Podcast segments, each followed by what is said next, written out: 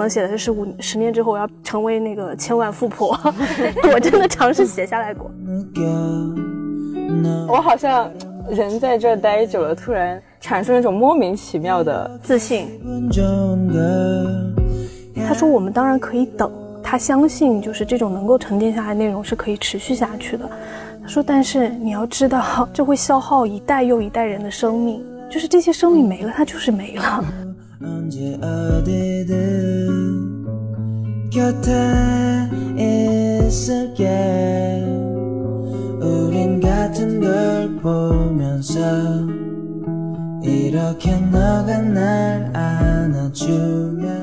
喽，大家好，这里是美理想编辑部，我是林兰，我是嘉瑞，我是小七，我是毛主席。现在是十二月嘛，然 后虽然林兰太久没有自己开过场了，稍微有一点点尴尬，大家见谅。对，好，再给你一次机会。就我们这一期是关于年末的嘛，然后今年虽然说很多人都想二零二零赶紧过去，但是到了十二月，到了年末，还是有很多好事情可以期待一下的，比如说各种各样的年终总结呀，然后什么 年终盛典。别人的年终盛典啊，或者是还有年会啊，对，尤其是我们这种奇奇怪怪的公司，奇奇怪怪的年会，年会文化，对，还有什么制定明年的计划，各种各样年终都会如约而至的，好像很有意义，但其实到底有没有意义呢？这些事情我们来讨论一下。首先，商务小镇有没有这方面的？商务小镇应该是最有 最有这方面心得。商务小镇上周末刚加班写完了明年的规划，写完就说啊，这就是一坨屎，但是没有办法，就硬着头皮要交上去，要学习铃兰的那个史上雕花的能力。我反正每次年终最大的痛苦就是第一要总结今年干了什么，这个其实还相对好一点，嗯，就是虽然也是一坨屎，但你会发现明年计划才是一坨更大的屎，就感觉年末在跟屎过不去，因为你这一年下来，你首先要回顾做了什么嘛，然后如果那个数据情况或者是结果目标结果没有达标的话。然后你还要硬往上努，我突然想起，对那个各位观众朋友们，亲爱的朋友们，请你们把看理想公众号转给你们的亲朋好友。我们距离粉丝的那个年度 KPI 要求还有一点距离，就这里插播一条广告，就已经快要放弃了，就随便会，可以可以。我其实想说的是那个呃商业化的那个数字是怎么。尴尬往上努，人家想说公众号粉丝还行，商业化哦，商业的问题 是我的问题。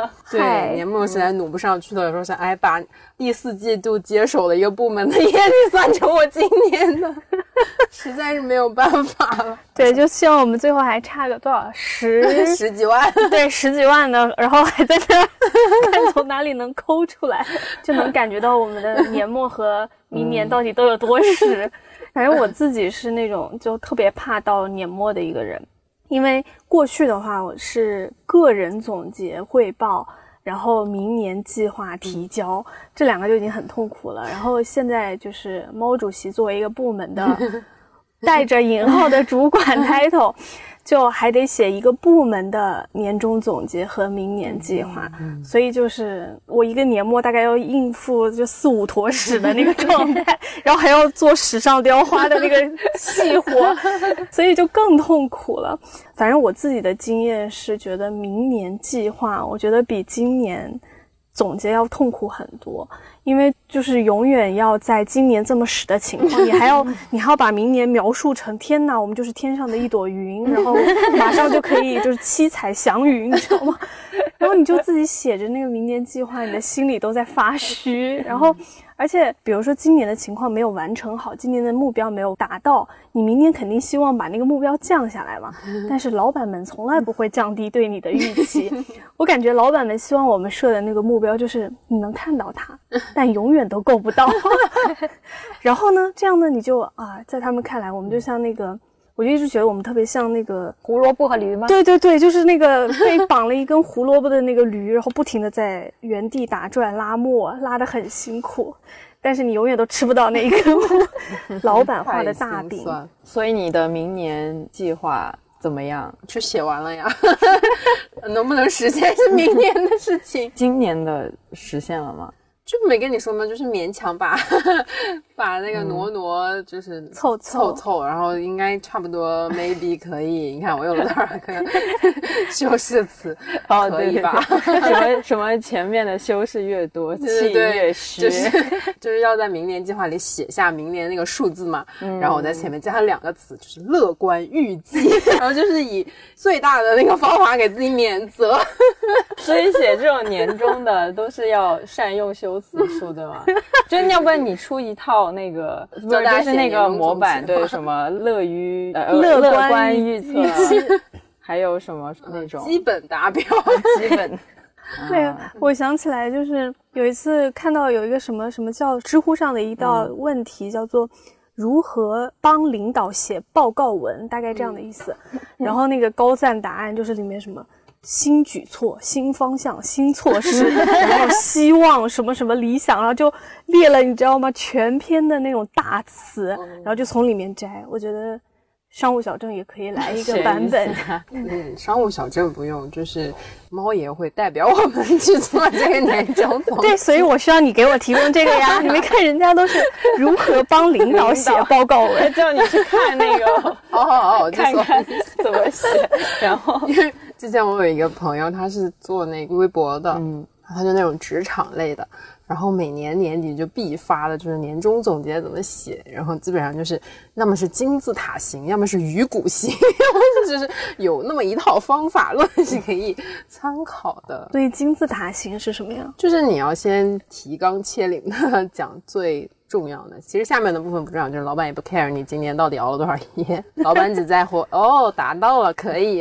啊没达到说说吧。就毛主席已经开始疯狂记记啊，我的汇报要金字塔型还是鱼骨型？让我让我跟商务小郑好好讨论一下。那你的是什么型？现在我没有，我就是写了个 PPT，是屎型。说呀，对呀，屎型不是金字塔型吗？也很像啊。我就是 PPT 女工常规发挥。那你觉得，你作为一个长期写这个东西的人，你觉得它有用吗？就你觉得它有意义吗？就客观的来说嘛，就你反正也没有领导听我们这个东西，应该没有，应该警告，没有也没什么关系，无所谓。就是你写的过程中，你还是会稍微回顾一下你今年干的事情嘛，然后你可能稍微能总结出一点点经验教训。然后你知道明年他还是会犯，然后就是改变不了事情，还是改变不了。就是人家问你的是觉得明年计划和就是年终总结这种仪式感的东西有没有用？嗯啊，还是有用吧。反正写完之后我就轻松了，我就想说，嗯，交差 了。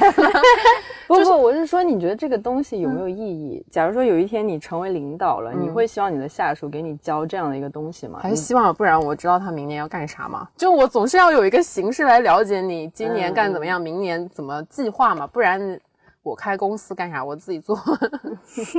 我说我说我如果 maybe somehow 有一天变成了 那个人的话，那不然你你怎么了解？它作为一种管理手段来讲，肯定是有效的，不然为啥大家都用呢？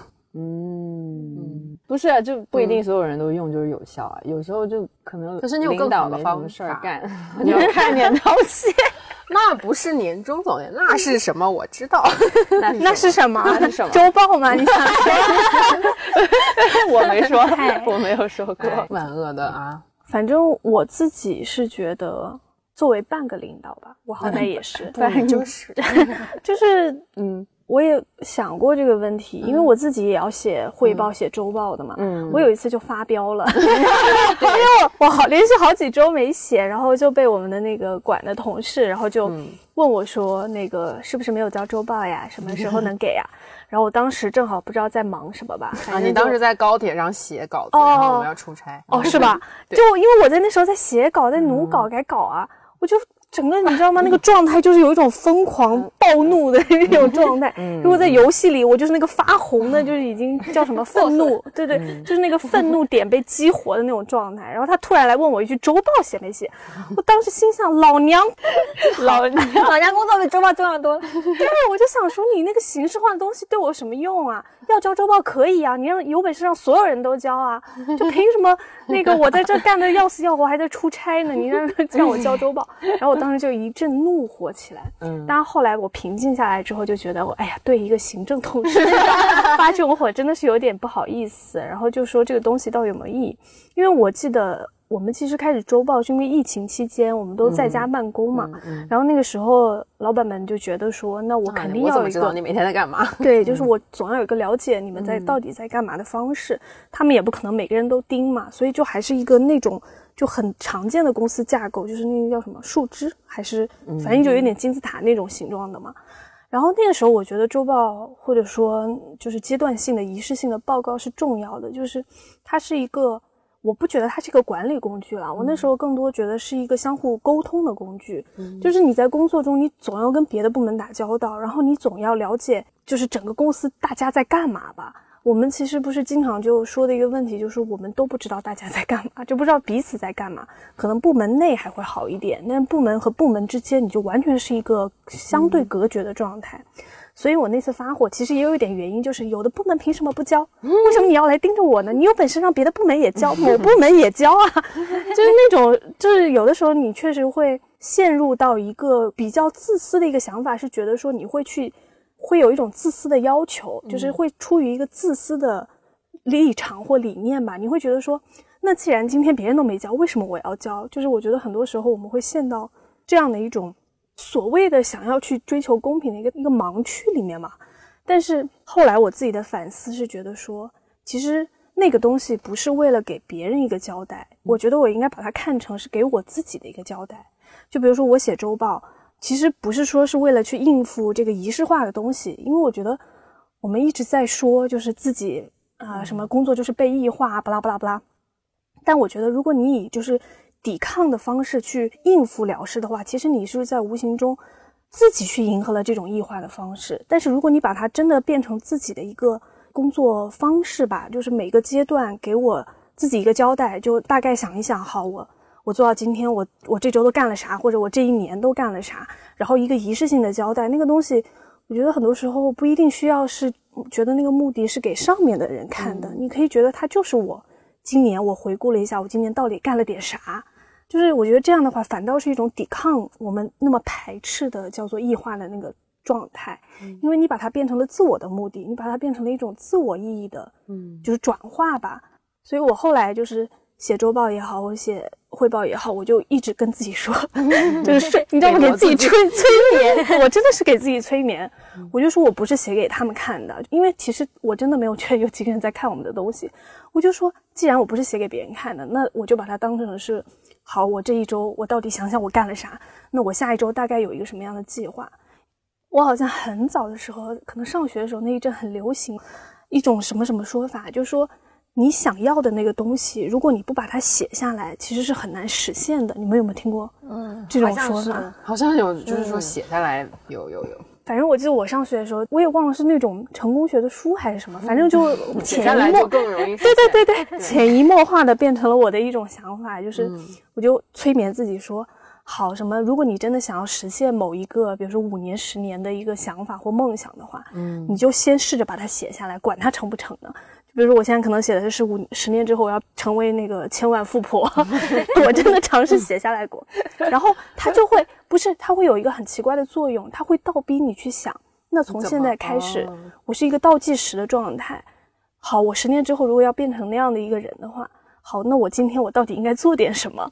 我觉得人生在我的想法中会有两种过法嘛，一种就是线性的往前。但是线性往前很容易出现一个状况，就是你是会容易被一些东西牵着走的，无论是时代的潮流牵着你走，还是别人的目标牵着你走。但是如果你给了自己一个目标，你再倒推回来的话，你会某种程度上相信，那个是你自己的动力在拉着你往前走。我虽然我我没有觉得 年终汇报和明年计划有多么的有意义，嗯，但是我现在如果没有办法避免它的话，我会用这种方式 来说服自己去，反正你都要做，那应付做是一种方式，那我自己给我自己一个交代也是一种方式，对，这就是为啥催眠术。猫爷每次的，因为我看过他两年的那个年终叫什么汇报数值数值，他做的不对，我只看过一年，第二年我没在，第二年年我去拍拍那个啥，我没在。哦，包豪斯，然后听说有人还在上面 Q 了我。第一年就是猫爷做那个总结，就是完全跟其他部门不一样，在大家只讲那个今年做了啥事儿，比如说市场部我们做了这样活动，然后猫爷上面说，嗯，我就先给大家介绍介绍我们新媒体的人都是谁，然后就嗯。印象深刻，就是这是一个走心。他虽然当时用了一个十六，诶，用了一个四比三的 PPT 的那个 好严格，好严格内严容是非格。常，嗯，内容是很不错的，然后那个做的也很用四比三为什么不可以啊？因为现在都用十六比九啊，谁定的十六比九啊？就是好看啊。谁说的好看啊？四比三是我上班之后都没有再用过的，可是我用的是 Keynote 的那个默认。哎呀，你就让这个过去吧。电电影也变成十六比九了，你是对的。哎呀，商务小镇的点果然跟我们都不一样。那个时候跟猫爷根本不熟，然后就看啊，嗯，这个哎，有点东西，有点东西，年轻年轻人有点想法。因为那时候我第一年做，那时候还有激情。我今年做也是，也是就啊随便吧。好，让我们拭目以待，今年那个猫爷的 PPT 叫啥？但是我去年有 Q 你啊，就可惜你不在。对我后来有听说，我记得我当时应该是说了你，我们终于有了爸爸，就是真正的爸爸在，有钱的谁赚钱谁是爸爸。对，嗯太难了。小七要不要说一下你对年终总结和明年计划的想法？因为小七是今年疫情后才来嗯，看理想的嘛，所以没有经历过、对对对，，没有经历过看理想的数值和年终总结。你之前的公司有吗？就是我讲一下我个人的看法，就是我比较认同说年终总结是一个你知道别你在干什么的事情，所以我从工作的角度来讲，我其实是特别讨厌那种在年终总结上事无巨细把自己今年做了什么事情一条条列上去的人物，就是我觉得可以，但没必要。我觉对我也得就是就浪费大家的时间。你我可能就比较会认同那种，就是稍微列一下说我们大家做什么，就是我们可能会想做什么，然后我需要别的部门怎么做，或者就是说我们会有一个什么理念。因为我觉得公司还是就从那个现代分工的那个角度上来说，你还是大家一起做个事情嘛。那如果大家都是嗯我做我的，你做你的，那很有可能会有反效果。嗯，所以你欢迎你来听一听 看理想的年终数据。我觉得我特别喜欢，就是咱们的副孙副总，唯一的男副总，唯一男副总。我特别喜欢听他的那个年终述职，可能因为他做了十二二十年了，十五六年吧。嗯，然后。我就记得去年 年终述职上他说啥了？哎呀，太经典了那句话。嗯，他说他今年的那个主题叫时间吧，还是时间的叉叉什么类似这样的一个主题，它是有主题的，叫就跟时间有关。然后他说他为什么特别在意时间，是因为他家有一个好像五六岁的小女儿吧，就长到这个年纪了。每天问他爸爸的一个问题就是：“你什么时候死啊？” 所以，所以他对于时间就有特别强的紧迫感。我当时就觉得啊、这个案例好，我要记下来，要用在以后的述职中。反正我就印象很深是，他女儿每天问他：“你什么时候死啊？你什么时候死啊？”你就会突然去想：“对啊，我什么时候死啊？”然后可能人的一辈子真的就那么点时间，那在这段时间里面，你要干什么，或者我我该怎么过？嗯，就是想清楚也蛮那个有趣的。然后反正他就用这个，然后串了一个数值，我就哦，不愧是做了十六年数值的人。不愧是文化人。年终我也是很讨厌那种知识化的年终汇报，因为我觉得，其实从一个功利的角度讲，很多公司所谓做年终汇报，其实就是给老板一个交代，基本上就是吹嘘我今年这个部门到底干了点什么，我有多有然后用？对，然后证明多给我点资源和钱。对，就是证明自己这个部门有在干活，有用。然后呢，我们做了多少事情，我们应该要更多的资源，等等等等。就我感觉过去很多，反正至少我之前 待的公司有很多时候就是这样。我记得我当时那个感觉就是，好，我一年做下来，然后你要我去写总结，我特别痛苦，因为我真的不知道我一年到底干了点什么有意义的事情。但是呢，我当时的领导就特别的厉害，在这方面，他能把这一年你明明没有干了什么，那个真的才叫史上雕花，就是那个雕的非常的好看，就让人一看完就觉得哇，天呐，你们今年有这么多的成就和那个说啥啥啥的，然后我就说我是天呐，那嗯可 牛，就是，但这种就是年终汇报，我就觉得它是其实是非常功利性的，就它基本上就是做给别人看，就是我就是要有一个好的交代，你也不能说它有问题吧，因为很多公司它的那种所谓管理方式或绩效考核，可能真的就是一份年终报告 写的有多好看，就是你的最终这一年干了什么了，可能你真的实际干了什么。对于公司管理层反而不重要，就是我就是要这一份好看的数据和报告数字而已。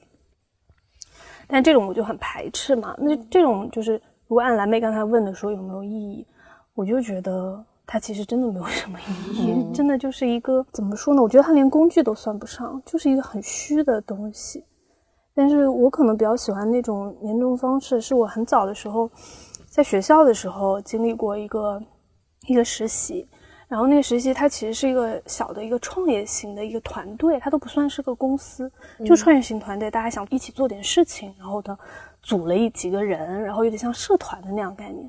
然后我就记得那时候也要做年终，但是其实就是大家一起，有点像什么吃顿饭啊，就是聚一聚这样的。我反倒觉得那样的一个方式，因为我们在吃饭过程中会去聊，就是我们这一年到底做了一些什么，然后呢。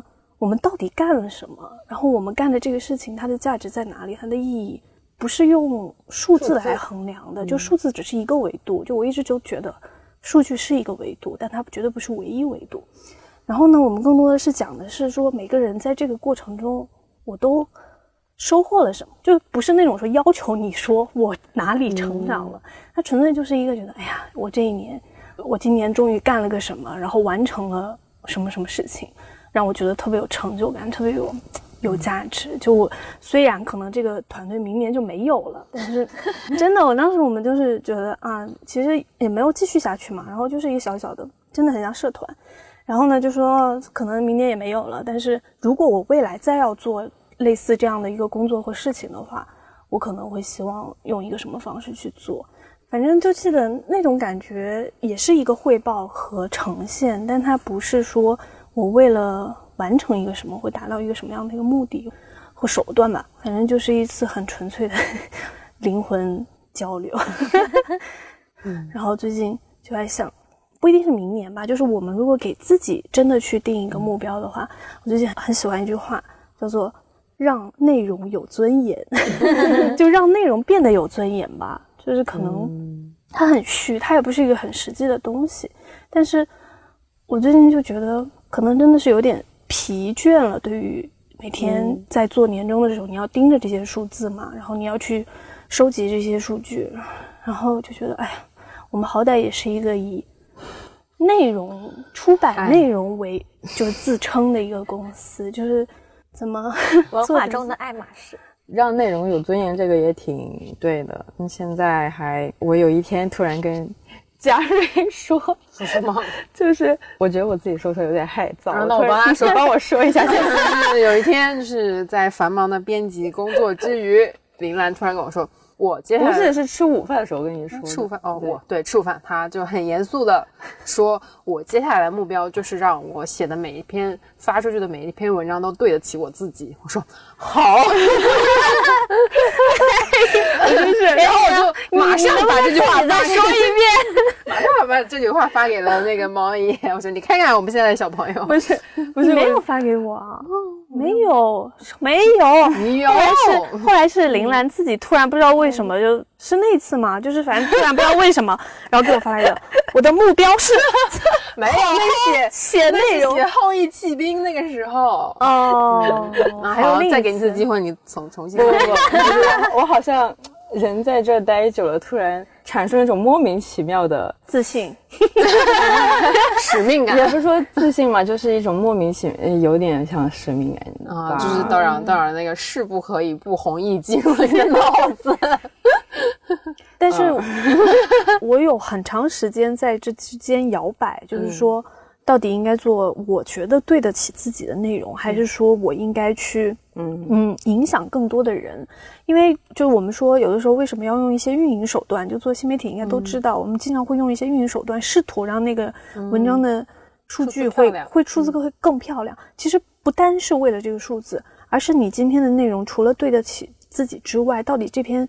文章能够影响多少人，其实也是一个所谓到底能不能对得起自己的一个很重要的一个，我觉得一个维度，就是想说，有的时候我们的作者他其实嗯很介意别人改他内容嘛，其实我们都理解，但是呢，有一个问题就是说，在今天这个媒体环境之下，我们作为一个自媒体的一环，其实会有一个困境，或者说一个我觉得也不是悖论，就是一个困境。有的时候我们自己信任的内容，觉得是优质的内容。它的问题在于，当它不被传播的时候，它的价值是会就是衰减的。就是那个东西，如果只是你知道吗，束之高阁的那种状态，就是我自己自视，就是也不能说自视甚高吧，就是我自己觉得，嗯，这个内容是非常优质、非常有价值。但问题是说，今天这样一个高度交换、高度以交易作为衡量标准的一个时代，你怎么去？证明说我这个内容真的就是有价值的，我能够，比如影响一批人或影响更多的人。我们肯定作为某种程度上媒体来讲嘛，我们肯定希望的是能够影响更多的人，试图去通过这样的一篇篇的内容或文章去传递某种价值观，然后去甚至可能稍微改变一个人的想法。但今天很可悲的一点是，尽管那个内容很好很有价值，但问题是当它不被传播、不被交换的时候。它就会在市场中消失，嗯，就因为我为什么感触很深，是因为正好这两天在写局部活动的广告文。然后呢，我那天写的时候就又去翻之前我们写了很多就是关于局部的东西嘛。毛主席的感悟都是从写 政治任务的东西里面感悟出来。之前写理想家，然后就翻了很多，现在到局部了。这就是我对抗异化的方式。就虽然是政治任务，是别人要求我做的事情，但老娘就是要把它改成我自己想想说的话。嗯，因为正好就是在弄局部的时候看了我们之前局部发布会，然后因为那个时候稿子正好。好让我帮他改嘛，然后我们给了他很多之前我们提供过的一些关于局部的内容。然后其实我觉得刘总当时在发布会上说的一句话，就其实挺感伤的。就是其实我们今天都能，我觉得吧，大部分人都能认可局部真的是个好的节目，好的东西。它是至少在目前的国内的艺术节目里面，我真的觉得它是已经做到了非常顶尖的一个状态了。嗯，但问题就是。没有人愿意为他买单，嗯，这个真的是很悲哀。我们应该怎么去说这事情呢？就你其实你挺难过的，就是明明这么好的东西，为什么没有人愿意买单呢？这个事情你就觉得很不可思议。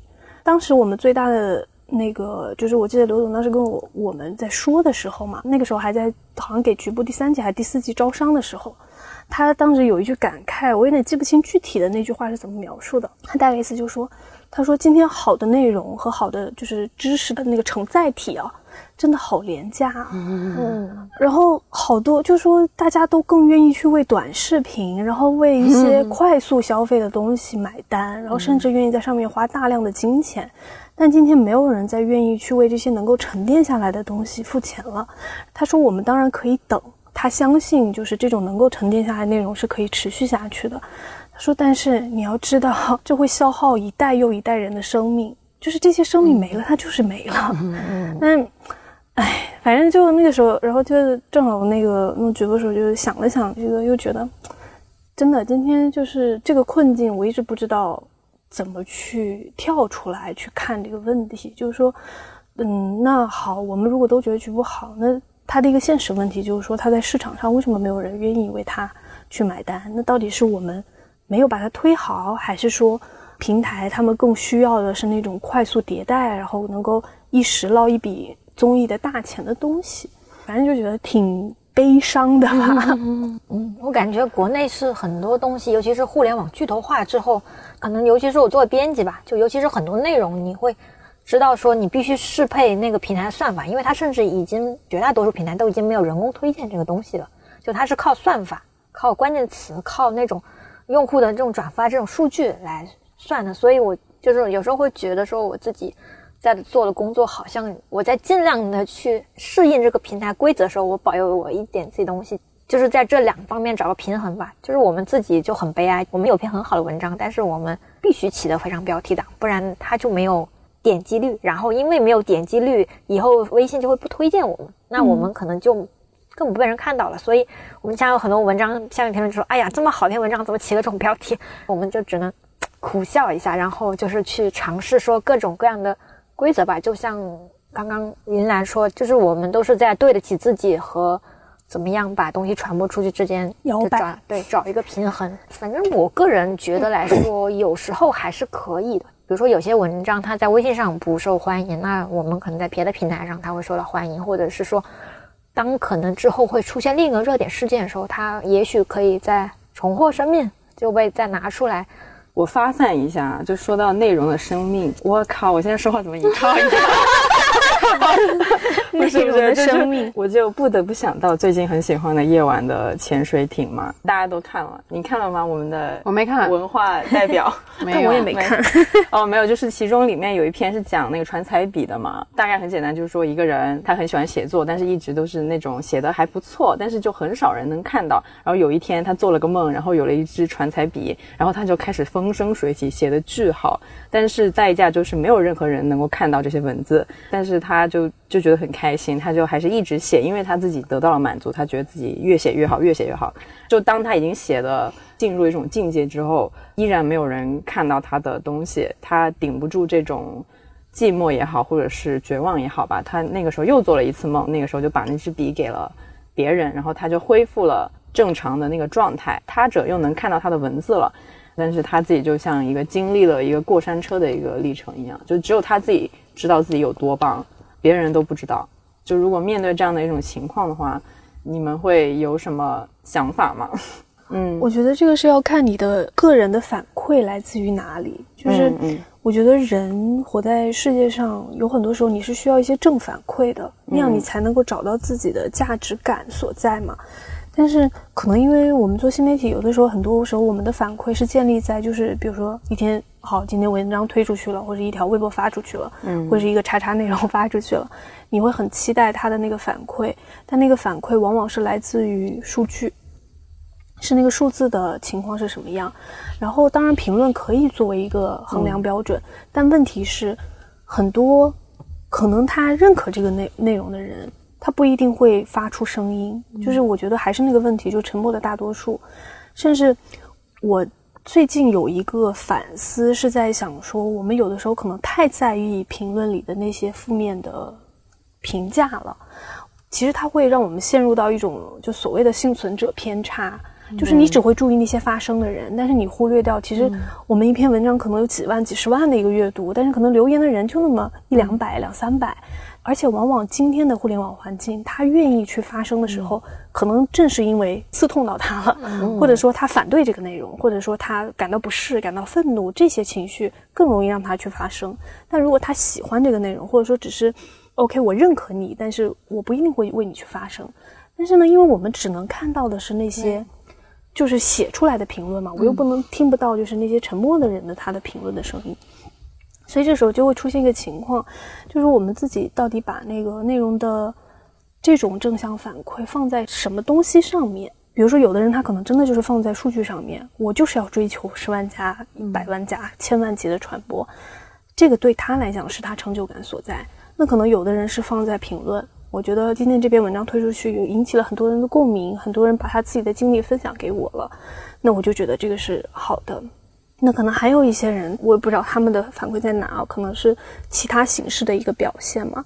可能今天整个，我觉得啊，就市场环境来讲的话，都太注重于数字了和部分声音。就是尤其是可能我感触比较深是微博这个东西吧，就是说我现在特别不喜欢看微博，就基本我已经不刷了，因为。我经常点开那个评论，我都不知道大家在说什么，然后就真的会让我就是有点怀疑自己的人生，你知道吗？嗯、就是我的世界观突然在微博崩塌了，就是 难道是我的思想有问题吗？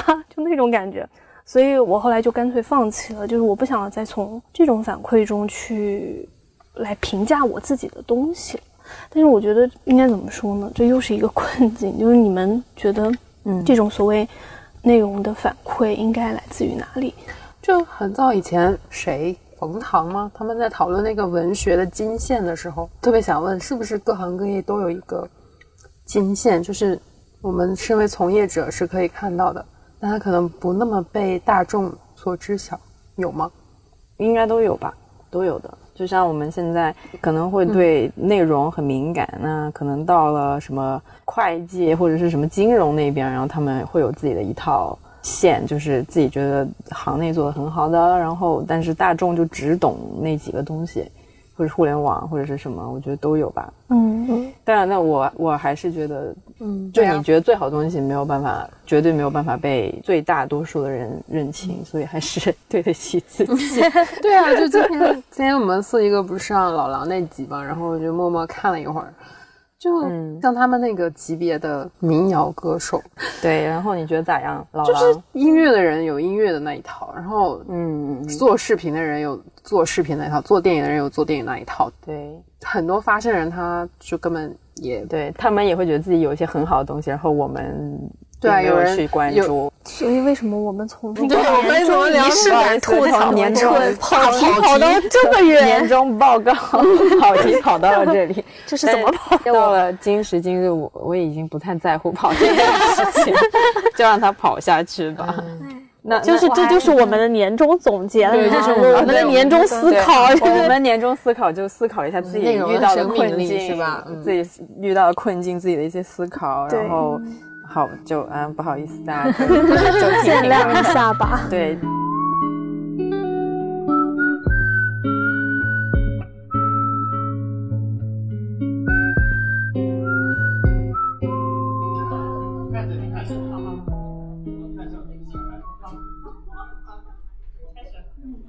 大家不要被吓到哦。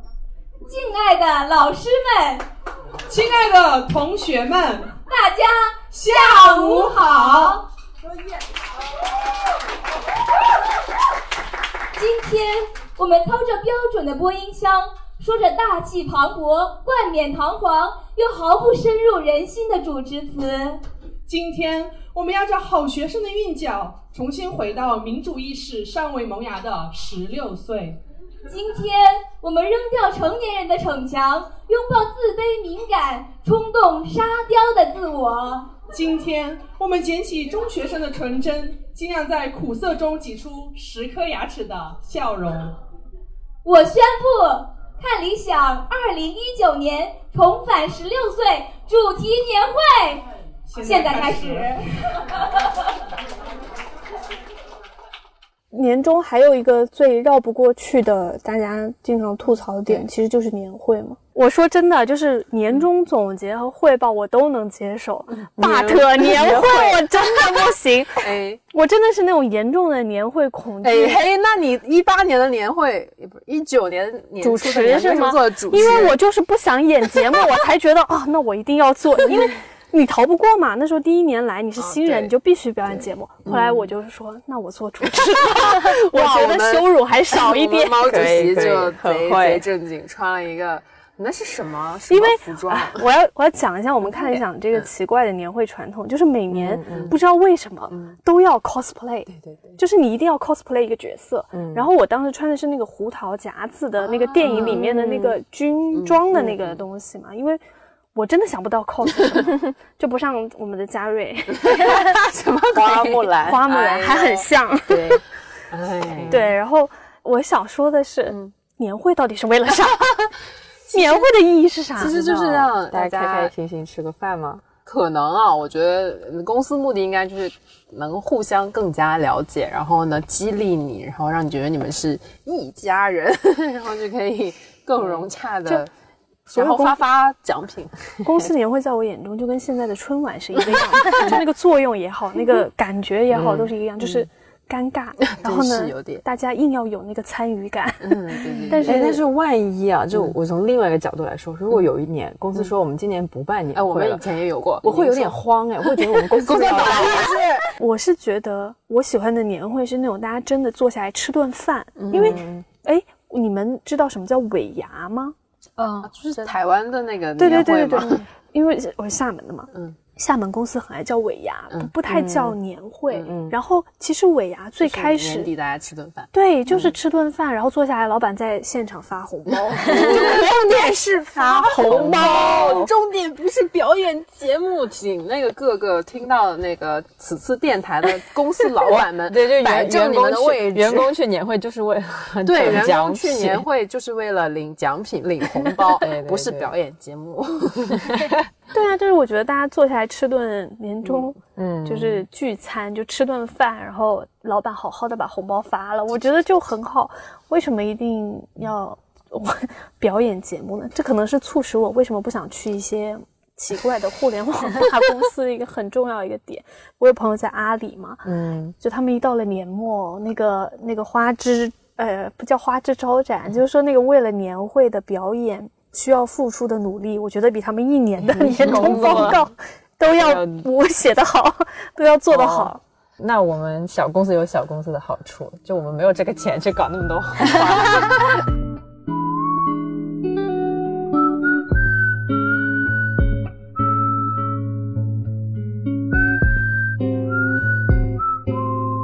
在这个疯狂跑题的这一集节目最后，我们来问一下，采访一下各位的 今年二零二零年中关键词吧，来加仪式感一下。我们嘉瑞有我就工具人吧，你是谁的工具人？还我就是就是以此提醒自己不要变成工具人，然后大家都不能避免成为工具人的年代，向毛主席学习，就是用不做工具人来反抗他。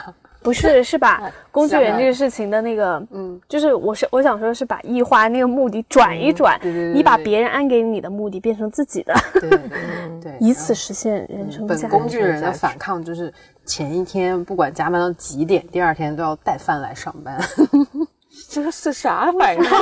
你的反抗就是你要这是通过这是哪门子的反抗？就是自己算了算了，下一个算了过把这段切过小小七我都我都不想不敢说，感觉什么什么？没有我我常太正经，对我的关键词就是和解，嗯，就是在狗屎的一年中不断的不断的和解吧，就是不然没办法过这一年。